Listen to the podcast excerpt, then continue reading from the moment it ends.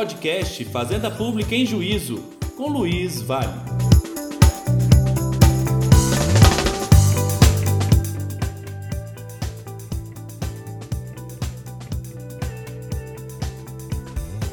Olá pessoal, tudo bem? Sejam bem-vindos a mais um podcast Fazenda Pública em Juízo. Aqui é o professor Luiz Vale e hoje, né, o nosso podcast está mais do que estrelado, né? Teremos aí a honra e a oportunidade de ouvir o professor Márcio Cavalcante, que é professor de todos nós, né? particularmente porque é quem tem aí, é, que lança as luzes sobre os aspectos jurisprudenciais de todos os tribunais através do dizer o direito, né? o professor Márcio, que é juiz federal, já foi procurador de Estado, já foi defensor, já foi promotor, enfim, né? com certeza é alguém que tem muito a agregar e eu fico extremamente feliz de receber o professor Márcio aqui, porque sou um grande admirador do seu trabalho foi alguém que, inclusive, me forjou no âmbito da advocacia pública e possibilitou que eu fosse aprovado no concurso também. Professor Márcio, prazer recebê-lo. Você é o guia, né, o referencial de todos nós. Opa, muito obrigado, professor Luiz Vale. Eu estou muito feliz, muito honrado de estar participando aqui do podcast. Né, quero também cumprimentar a, a todos que estão nos ouvindo, né, a todas e todos que estão nos ouvindo. É, a admiração é recíproca, né? Agradeço pelas palavras tão generosas.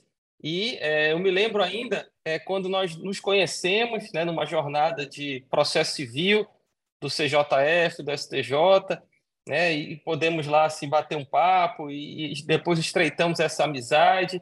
E você também é uma inspiração, né, para muitos. Você é uma inspiração também é, pela sua representatividade, pelo exemplo que você dá, né, pela, pela inspiração que você dá para tantos.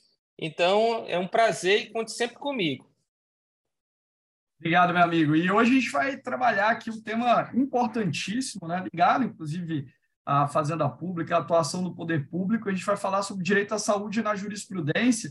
E para iniciarmos o nosso bate-papo, é, já mais uma vez agradecendo a disponibilidade do professor Márcio, eu queria, professor, que o senhor fizesse algumas considerações gerais sobre a efetivação do direito à saúde né, no âmbito, principalmente judicial, né, que a gente sabe que essas questões são sempre aí transladadas para a atuação jurisdicional, muito da efetivação do direito de saúde hoje tem ficado a cargo do Poder Judiciário, e a gente queria ouvi-lo né, nessas considerações iniciais para que a gente possa trabalhar, inclusive, as perspectivas dos entendimentos do STJ e do STF.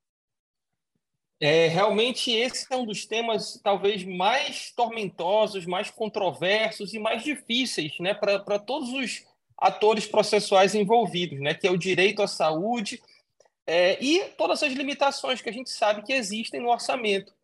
Nunca né, que a gente imaginaria que um artigo da Constituição Federal, que é o artigo 196, que fala que a saúde é direito de todos e dever do Estado, é, esse dispositivo pudesse causar tanta celeuma, tantos desdobramentos, porque a gente tem, né, de um lado, os bens jurídicos mais valiosos né, que um ser humano pode ter, que, que são né, a sua vida, né, a sua saúde, a sua dignidade, e de outro, né, nós temos limitações materiais, limitações orçamentárias que é, a gente também tem que considerar, né, também tem que levar a sério, assim como a gente leva a sério os direitos fundamentais, a gente leva a sério também os custos disso né? e leva a sério não no sentido de é, é, não querer fazer é, essas prestações, mas sim no sentido de que é, é preciso que o orçamento é, sirva para todas as necessidades, que são muitas, né, do Estado.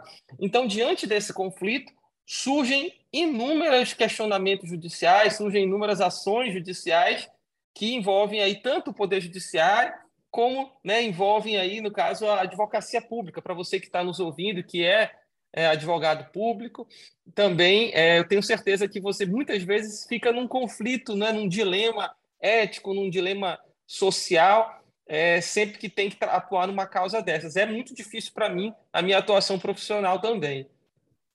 Imagino, meu amigo. E já que nós estamos tocando nesse ponto, né? Eu queria já aqui iniciar alguns debates no âmbito da, principalmente da jurisprudência do Supremo Tribunal Federal em relação ao tema 793. Né? O tema 793 tem causado aí uma série de discussões, de debates no âmbito jurisdicional, advocacia pública tem atuado fartamente, o Supremo Tribunal Federal no tema 793 ele redesenhou de alguma forma os contornos da responsabilidade solidária dos entes públicos em matéria de saúde, inclusive prevendo a possibilidade né, de direcionar o cumprimento para o ente público que eventualmente seria o responsável pelo cumprimento da medida dentro das regras de distribuição de competência, inclusive à luz é, da legislação do SUS. Esse tema tem gerado discussões, porque em alguns casos, né, a necessidade de a União, por exemplo, figurar no polo passivo da demanda ensejaria uma modificação de competência, e nós temos tido debates sobre né, de que forma essa é, haverá essa conformação dessa responsabilidade solidária, se há necessidade mesmo, por exemplo, da União, em alguns casos, figurar no polo passivo da demanda, se for um medicamento aprovado pela Anvisa, mas né, não constante aí na regulamentação do SUS, será que há essa necessidade? E essa divergência tem gerado impasses, inclusive reclamações no Supremo Tribunal Federal em relação ao tema 793, e agora, recentemente, nós tivemos a afetação do tema 1234 no STF. Eu passo a bola para você, para você comentar um pouco desse, dessa celeuma. Opa, esse é realmente um tema muito interessante, muito controverso, né? E só para situar aquele, aquelas pessoas que estão nos ouvindo, né? O tema 793 ele discutiu, né? Resumindo o seguinte, né? Vamos dizer que uma pessoa precise ajuizar uma ação pedindo medicamentos, é, quem teria a, a responsabilidade para fornecer esses medicamentos, né? Seria a União, seria o Estado, seria o Distrito Federal, os municípios, né? Seriam todos eles? Seriam apenas alguns deles? E aí essa discussão ela passa pelo artigo é, pelo artigo 23, inciso 2 da Constituição Federal, que diz que a proteção à saúde é uma responsabilidade, é uma competência é, material comum de todos os entes. Então, com base nisso, o STF ele falou, né, aquilo que a, a própria doutrina majoritária já, já defendia, né, que existe aí uma responsabilidade solidária, não é subsidiária, mas sim solidária. Sendo uma responsabilidade solidária, como a gente já, já aprendeu, né? É, a responsabilidade solidária é aquela que você pode demandar qualquer uma dos responsáveis solidários, né? sozinhos, né, isoladamente ou em conjunto. Então, é, esse foi, o, vamos dizer assim, o aspecto mais é, claro, mais óbvio da, da, da decisão. No entanto, né, o, o Supremo é, já deu uma, uma, um contorno diferenciado quando ele disse o seguinte: que o magistrado pode direcionar o cumprimento dessa obrigação e, direcion, e determinar o ressarcimento de um ente em relação ao outro. Por que isso? Né? Porque o SUS, o SUS que é um orgulho para o Brasil, o SUS que é o maior sistema de, de público de saúde do mundo, ele, é, para a sua própria organização, ele tem uma divisão. Né? E aí, de uma forma muito simplificada, simplória até, eu diria, é, a União fica com matérias de alta complexidade, isso simplificando bem. É, os estados eles ficam com aqueles hospitais de referência, né? Então, por exemplo, se alguém sofre um acidente de trânsito, se alguém é, tem é, é, um problema cardíaco, precisa de uma emergência, aqueles hospitais de referência né, do, dos estados são, é, em tese de responsabilidade, estaduais, né, como, como regra geral, e os municípios ficam com a atenção básica à saúde, né, a vacinação, a questão né, do, do aleitamento materno, a questão de, da, da saúde da primeira infância. Então, basicamente é isso. E aí, o que, que o Supremo falou? Olha, é, é uma responsabilidade solidária, no entanto, né? Não faz sentido nenhum, não é orgânico para o sistema que é, uma pessoa vá pedir um medicamento de alto custo e demande, por exemplo, um município do interior. Talvez aquele medicamento de alto custo seja todo o orçamento daquele município do interior. Então, é, o Supremo falou: olha, é possível que o magistrado direcione o cumprimento dessa obrigação né, para que é, aquele, aquele ente cumpra exatamente segundo a sua organização do SUS. O objetivo foi fazer o que, então? Foi fazer com que é, o acesso à justiça fosse facilitado, né, no sentido de que é muito difícil para a parte identificar qual ente que é o responsável por aquilo. Né, são tabelas e tabelas, listas e mais listas, baseadas em atos infralegais disciplinando isso, até mesmo gestores é, de saúde tem dificuldade para identificar isso no primeiro momento. Então, o Supremo falou: olha, é, o acesso à justiça tem que ser amplo, mas o magistrado pode, né, a partir é, desses, desses regramentos internos do SUS, direcionar o cumprimento da obrigação. Tudo parecia muito é, é, é lógico e, e fechando o sistema, mas a gente não conta né, com a ideia, né, não contava com a ideia, pelo menos assim, de forma a priori, que a, é, a União estando no polo passivo, a competência é da Justiça Federal. Mas a União não estando no polo passivo, a competência né, já é, é, da Justiça Estadual. E a gente está falando de competência absoluta aí. Então, é, esse, essa dificuldade, né, que é, por exemplo, se a parte não demandou a União e é, aquela obrigação pelo, pelos regramentos do SUS seria da União, como o magistrado determinar o cumprimento da obrigação pela União, né, alterando a competência aí, mandando para a Justiça Federal, enfim, várias situações que o STF, né, é, depois de ter decidido esse tema 793, que foi uma decisão de 2019, ele foi obrigado a, a enfrentar, né? Não, perfeito, meu amigo. E, de fato, né, o que surge desse cenário é a discussão, inclusive, sobre a necessidade de, do magistrado determinar né, a intimação da parte para que possa promover a emenda da petição inicial e, eventualmente, incluir, por exemplo, a União no, no polo passivo da demanda nesse tipo de discussão, porque o grande ponto aí, ou talvez o ponto nevrálgico dessa questão, é exatamente o fato de nós termos essa possibilidade de né, eventual direcionamento para que o ente responsável pelo cumprimento da medida arque com os custos financeiros e como é que eu vou determinar aquele arco com os custos financeiros se ele não participou da relação jurídica processual, né?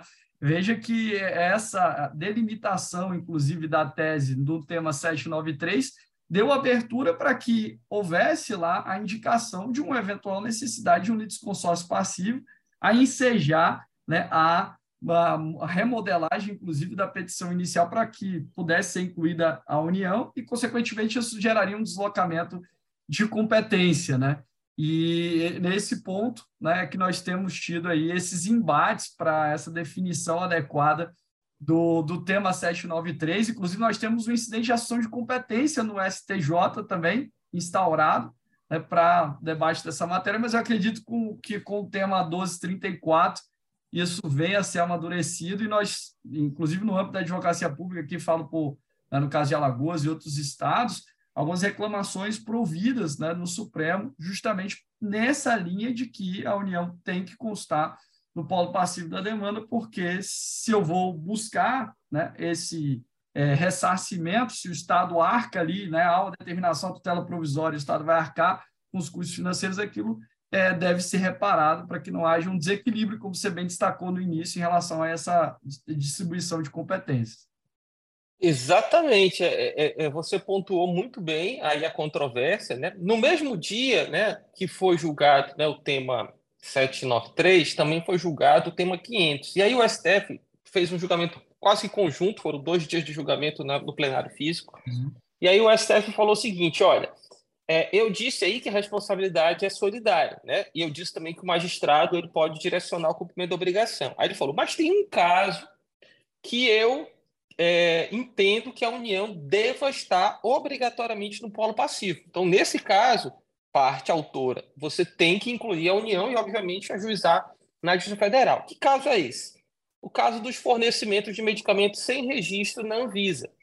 Né? Então, para quem está tá nos ouvindo, a Anvisa é uma agência reguladora né, é, que é responsável, dentre outras é, relevantíssimas funções, pela, é, pelo registro dos medicamentos no Brasil. Né? Então, a gente viu isso, a Anvisa ficou muito conhecida, aí, principalmente na época da Covid, né? até tivemos transmissão né, da, da, das sessões da Anvisa para discussão da questão da aprovação das vacinas, né? Enfim, hum. isso é muito importante, esse acompanhamento da população dos assuntos governamentais, né? Então, a Anvisa tem esse papel relevantíssimo de aprovar e registrar os medicamentos no Brasil. E aí, se a parte pleiteia um medicamento que não ainda está registrado na Anvisa, é, a, o, a, o STF disse que a União obrigatoriamente tem que estar no polo passivo. Né? Por quê? Porque a Anvisa, como, sendo uma, uma agência, é, é, uma, uma, uma autarquia em regime especial, né, federal, é, existe um interesse todo da União também, além da, de uma entidade sua estar no polo passivo, existe também todo um interesse da União pelo controle né, desse medicamento, que é um controle, um medicamento importado, um medicamento que ainda não, não é comercializado no Brasil. Então, é patente aí o interesse nacional para que nós tenhamos um tratamento uniforme, né? Então, nesse caso, a, a, o STF disse que a União obrigatoriamente deveria estar é, no polo passivo. Aí o STJ, assim como eu também interpretei, e, e, enfim, acho que quase todo mundo falou o seguinte: não, então tudo bem, é, pode entrar com, contra qualquer ente, né? É, e é uma livre escolha do, do, da parte autora, mas se for, é, a gente tem uma exceção, só uma exceção, que é quando for um medicamento não registrado na Anvisa. Aí começaram a vir reclamações, começaram a vir várias situações, e aí o STF, principalmente a primeira turma do STF, foi criando outras situações, outras exceções, nas quais ele também exige a união no polo passivo. Né? É, e aí é, ele, ele, trata, por exemplo, de, de casos de medicamento não padronizado no Rename SUS, né? É, ele trata de, também de, é, de medicamentos oncológicos, que são, né, em tese, uh, em geral, bem mais caros.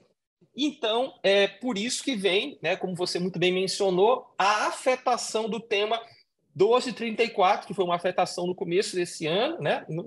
É, é, foi um processo no começo desse ano e a afetação foi já mais para setembro, né? E aí, nesse, nesse tema 1234, vai ser tratado sobre a legitimidade passiva da União e a competência da Justiça Federal, né?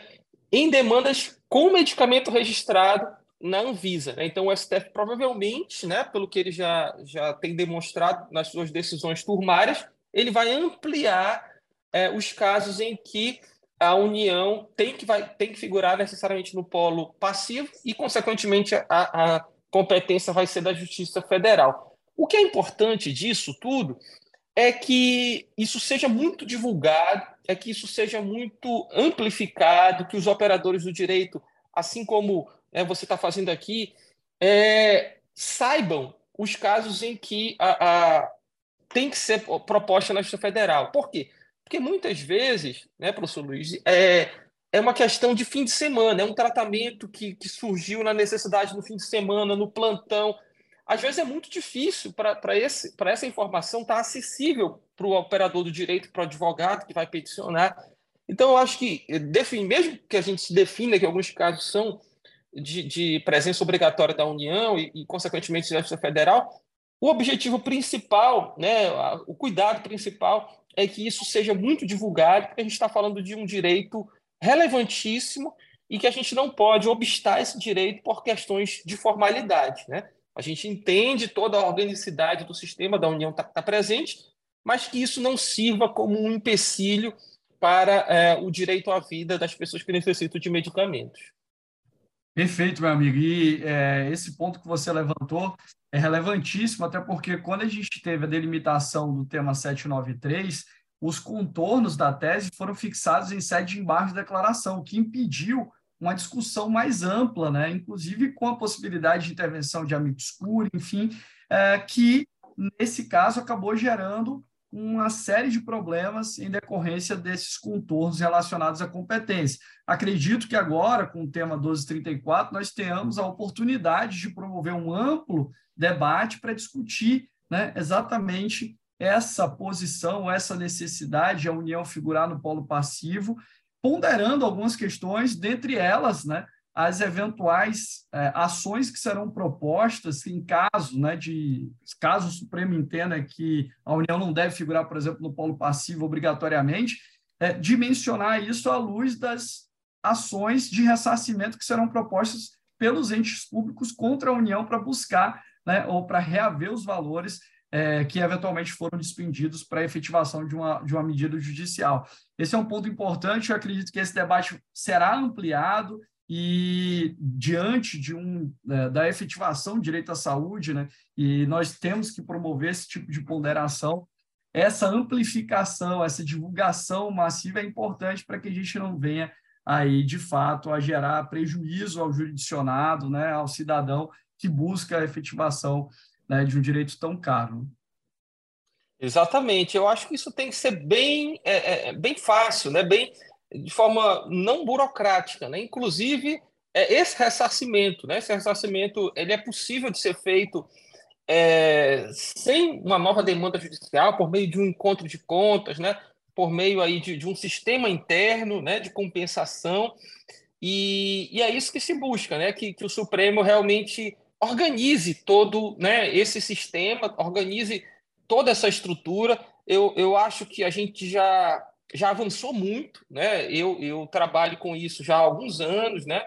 Na, na magistratura, e eu acho que nós avançamos muito, mas a gente ainda precisa né, avançar mais. A gente tem um trabalho do CNJ muito importante de tentar criar esses comitês. A gente tem grupos de juízes que atuam apenas na área de saúde, né?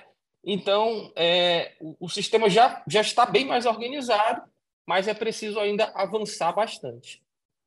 Perfeito, meu amigo. Queria mudar um pouquinho aqui e passar para uma discussão sobre o tema 6, né, de repercussão geral do Supremo Tribunal Federal, falar um pouco sobre concessão de medicamento de alto custo, né? Ainda não houve, a, inclusive, a, a publicização de acordo de, desse julgado especificamente, mas é, é um tema importante que eu acho que vale a pena a gente abordar, as questões ligadas à concessão de medicamento de alto custo, principalmente quando nós estamos diante de pessoas hipossuficientes que não têm condições de arcar com esse tipo de medicamento para o tratamento de doenças, né, muitas vezes raras, enfim.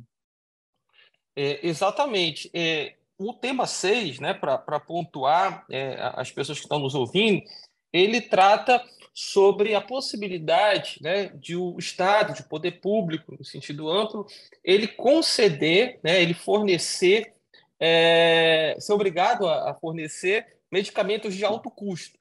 E aí é, a gente pensa, poxa, mas é, isso não é uma coisa meio óbvia, ele não tem que conceder sempre. A, a questão é que é, existem alguns medicamentos que eles são é, muito caros, muito caros mesmo, né? Assim, existem medicamentos que é, é, custam milhões né, de, de, reais, e aí eu não estou não tô sendo, né, fazendo uma hipérbole, não, assim, são milhões de reais mesmo. E, e aí, o primeiro, primeiro ponto né, é, é que a, a, gente trata disso é uma questão de uma, uma escolha trágica, né, de, de uma ponderação de interesses a partir de uma escolha trágica. Por quê? É, o orçamento da saúde, repito, né, é ele é limitado. Ah, a gente sabe que, por exemplo, é, existe é, muito desvio, né? De, falando assim, de uma forma abstrata e independentemente de ente federativo, né? Ah, existem casos de corrupção que nós vemos no noticiário, existem casos é, é de desvio, de má aplicação de recursos, né?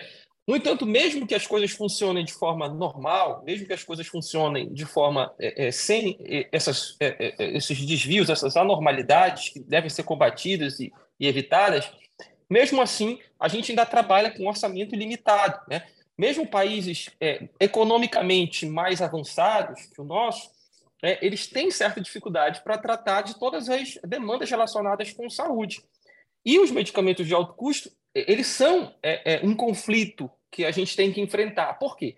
Porque enquanto nós temos aí né, é, várias pessoas um, esperando um exame simples, né, na rede pública de saúde, um exame que custa talvez é, é, mil reais ou, ou, ou, até mais barato, 500, 600 reais, mas que a pessoa não tem condição de pagar e que o Estado precisa e deve fornecer esse exame, né? existe um único medicamento que é, o custo dele é, são milhões de reais.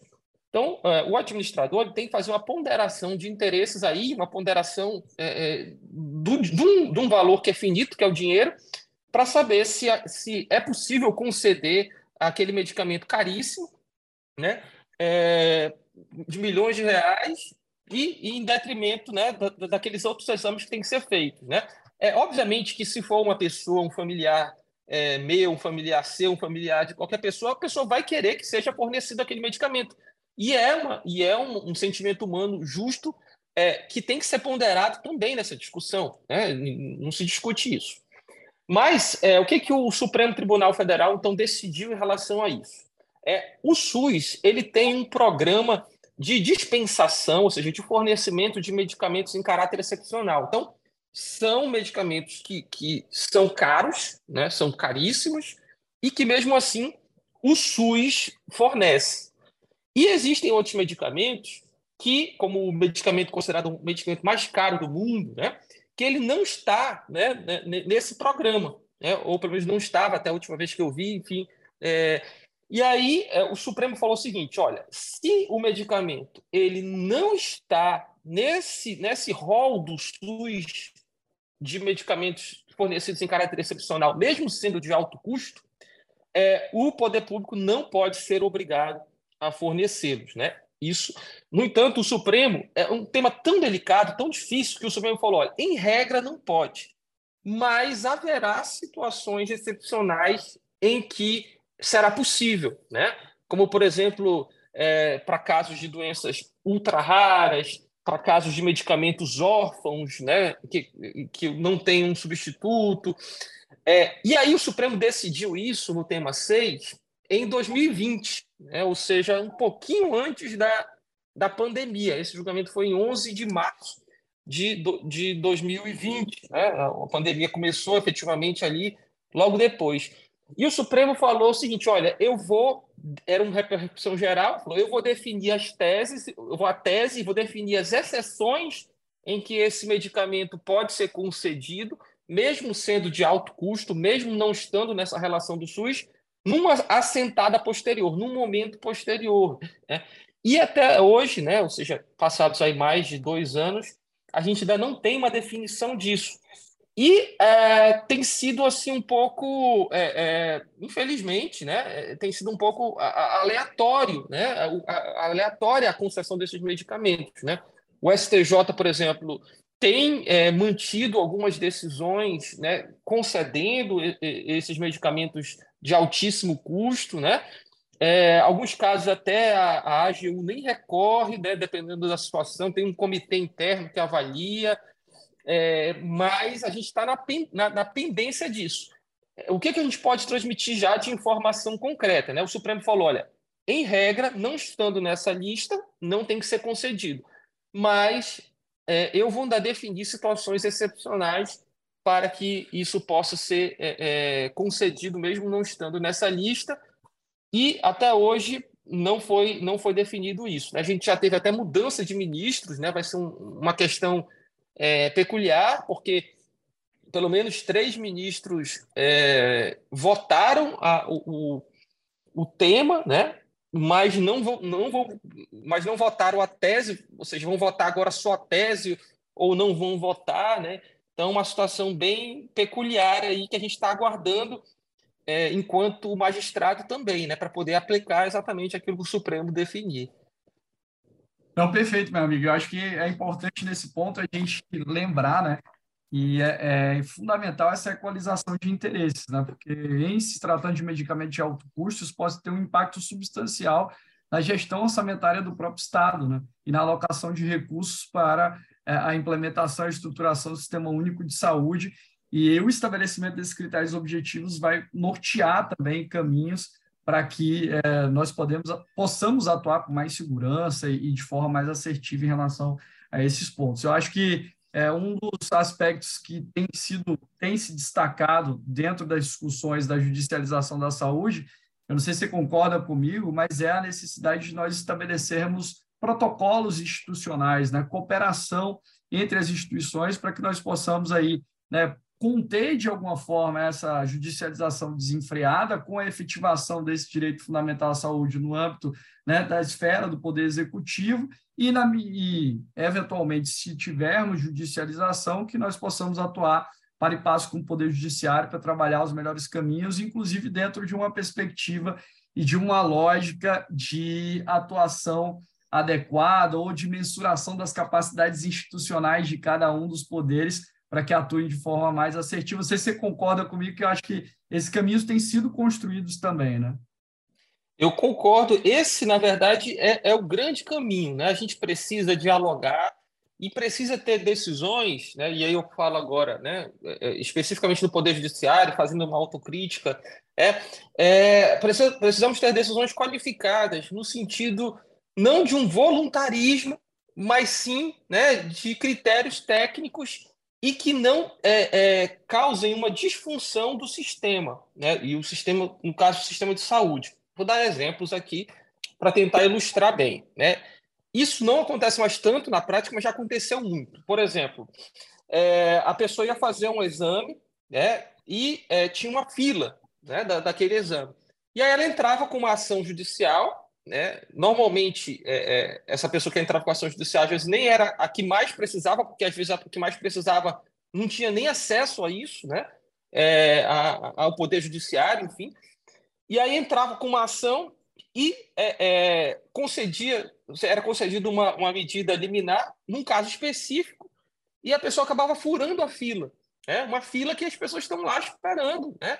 Então, é, decisões que resolvam casos individuais, mas que não contribuam para uma organicidade do sistema, elas passaram a ser é, atualmente questionadas, né? no sentido de se, será que isso é bom para o sistema? Né? Ou seja, em vez de a gente conceder uma decisão individual que, por exemplo, fure uma fila, por que não discutir né, a existência dessa fila, por que não discutir critérios objetivos, critérios transparentes né, para isso? É, por que não discutir essa lista de medicamentos? Ou então, voltando à questão do orçamento, né? É, existe uma discussão muito grande, né? E o STJ falou que, por exemplo, a concessão de medicamentos não previstos pelo SUS, um dos critérios é que aquele medicamento ele seja imprescindível e que ele não tenha um substituto terapêutico na lista do SUS. E aí, o juiz, muitas vezes, ele não tinha é, instrumento, ele não tinha é, é, um arcabouço técnico para decidir isso. Então, por exemplo, a parte chegava lá e falava o seguinte no plantão: olha, eu preciso desse medicamento para minha enfermidade, é, ele não tem substituto terapêutico, né? não tem substituto é, idôneo na lista do SUS, e eu preciso disso para sobreviver, por exemplo. E aí o juiz, ele acabava que tinha que decidir aquilo com base né, apenas no argumento da parte autora, porque ele não tinha né, é conhecimento disso, ele não tem conhecimento, nós juízes não temos conhecimento de medicina, né, e temos que decidir isso com base, às vezes, em horas, né, é, é unicamente no relato da parte autora. Pensando nisso, o CNJ já dispõe de ferramentas né, é, baseadas é, em especialistas em saúde que fornecem é, subsídios para o magistrado. É, o magistrado hoje em dia tem uma lista de medicamentos com seus substitutos terapêuticos, né? É, é possível fazer consultas, inclusive, para especialistas. Então, é, foram feitos vários seminários, jornadas de direito à saúde, para que essa decisão do magistrado ela seja mais qualificada, né? para que não seja baseada em achismos, né? É, e sim é, numa, no que a gente chama de medicina baseada em, em, evidências, né? Então, isso tudo tem evoluído muito, mas a gente ainda está na metade do caminho, precisamos evoluir ainda muito mais. Perfeito, meu amigo. Eu não quero mais tomar seu tempo. Tivemos uma grande aula sobre direito à saúde, vários dos contornos, não só né, teóricos, jurisprudenciais, mas práticos né, do dia a dia, que toca diretamente na atuação do advogado público. Só quero agradecer imensamente, meu amigo, pela disponibilidade, pela atenção. Você que, como eu disse no início, é professor de todos nós, né? Todos nós passamos é, de alguma forma, de alguma maneira, pelas suas lições e a gente agradece demais né, por você estar aqui conosco no podcast Fazenda Pública em Juízo e já está sempre convidado. Parabéns pelo seu trabalho, obrigado por tudo aqui. Eu acho que o meu muito obrigado reflete aí a, as vozes né, de muitos que atuam no âmbito jurídico e que te leem sempre né, nas suas obras, enfim, é, nos seus escritos. Obrigado mais uma vez. Eu passo a palavra para você para suas considerações finais, já te agradecendo muito e externando aqui minha imensa admiração pelo seu trabalho. Mais uma vez, muito obrigado pelas suas palavras tão gentis, generosas. Muito obrigado pelo convite também. É, eu, eu sou né, um entusiasta, um fã né, da divulgação né, da, da, da, cultura jurídica, dos institutos jurídicos, e você faz muito bem aqui né, no, no seu podcast, levando informação de qualidade para tantas pessoas. É, eu que sou um apaixonado né, pela, pelo direito, pelo, pela, pela teoria do direito, né, pelo aquilo que o direito pode contribuir para né, para o avanço da sociedade, para o avanço das relações sociais, para uma sociedade mais fraterna, mais justa, mais igualitária, né? Então eu fico muito feliz de estar aqui, né? Também espero que todos os que tenham nos ouvido tenham gostado e desde já fico aqui, né, é, é, já à disposição para quando o tema 1234 for julgado, né, a gente possa voltar a bater um papo e explicar né, para os ouvintes aí o que foi decidido nesse tema tão importante. Né? Espero que todos tenham gostado e parabenizo mais uma vez o seu trabalho, né, a sua representatividade, a sua influência, né, o seu exemplo que inspira tantas pessoas. E fico muito feliz sempre com o seu crescimento profissional aí, né, sendo convidado aí para os eventos, nos tribunais superiores, enfim, né, eu fico muito feliz, muito orgulhoso de ver seu crescimento profissional ainda mais. Obrigado, obrigado, meu querido amigo. Fico muito feliz de tê-lo aqui. E com certeza já está intimado para a gente comentar o tema dos 34. Muito obrigado a todos que nos ouviram. A grande aula aqui, né? Poderia ser uma aula magna é, de qualquer curso, de qualquer programa de pós-graduação de Direito. E a gente fica feliz de ouvir o professor Márcio. Um abraço a todos e a gente se encontra no próximo episódio. Até mais, pessoal!